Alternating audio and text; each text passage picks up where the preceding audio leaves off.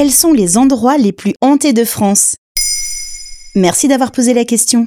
Vous êtes peut-être allé au cinéma ce 26 juillet 2023 pour découvrir Le Manoir Hanté, remake du Manoir Hanté et les 999 fantômes avec Eddie Murphy sorti il y a 20 ans. À l'instar des Pirates des Caraïbes, Le Manoir Hanté est un film consacré à l'attraction du même nom, présente dans les parcs Disney. Mais sachez qu'en France, pas besoin de payer son billet pour Disneyland si vous voulez visiter des lieux hantés pour de vrai. Découvrons les trois endroits les plus hantés de France. Brrr, ça promet. On commence par quoi? Par l'évidence. Je parle bien sûr des catacombes de Paris. Descendez les 131 marches qui vous mèneront 20 mètres sous terre et découvrez le plus grand ossuaire souterrain au monde. Avec ses 300 km de boyaux souterrains où reposent plus de 6 millions de cadavres, ça serait un comble de ne pas y croiser un ou deux fantômes. Ouverte en 1786, cette ancienne carrière s'est transformée quand il a fallu accueillir les résidents de nombreux cimetières devenus insalubres. Depuis 1809, c'est devenu une attraction touristique très prisée de la capitale pour celles et ceux qui n'ont pas peur de regarder un crâne dans les yeux, enfin dans ces globes, ni de croiser la créature qui entrait ces galeries.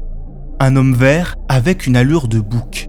S'il était rouge, on parlerait du diable en personne. Alors, méfiance et on ne peut pas causer de lieux hantés sans parler de château. Évidemment, et ça tombe bien, on en a plein chez nous. Parlons sans tarder de celui qui est réputé comme le plus hanté de France, le château de Fougeray à Caux, en Vienne.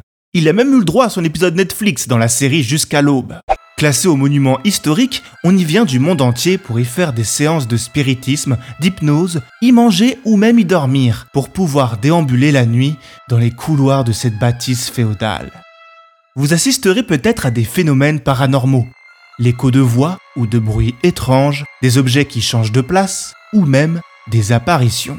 Selon ses propriétaires, l'argent des touristes aiderait à la restauration de ce patrimoine. Alors, est-ce un coup marketing ou un véritable lieu hanté? Il faudra avoir le courage d'aller vérifier par vous-même. S'il y a une région qui se prête aux légendes chez nous, c'est bien la Bretagne, non? Tout à fait. L'occasion d'aller faire un tour dans le Morbihan.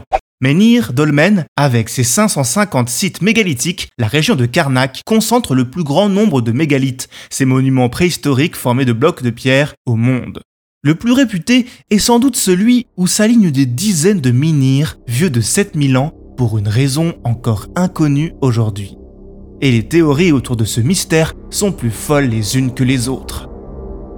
Était-ce un lieu dédié pour un culte religieux du néolithique Un site astronomique ou une armée de Romains transformés en pierre par le pape Saint Cornelie. L'esprit de ces soldats viendrait hanter les lieux les jours de tempête. Plus folklorique encore, certains pensent qu'il s'agit de l'habitation des Corrigans, ces petits êtres farceurs qui peuplent les forêts bretonnes, loin du regard des hommes. C'est peut-être leur trésor qui serait caché, dit-on, au pied de l'une de ces pierres. Malheureusement, tous ceux qui sont partis à la recherche de ce trésor ont aujourd'hui disparu. Maintenant vous savez, un épisode écrit et réalisé par Jonathan Oppard. Ce podcast est disponible sur toutes les plateformes audio. Et si cet épisode vous a plu, n'hésitez pas à laisser des commentaires ou des étoiles sur vos applis de podcast préférés.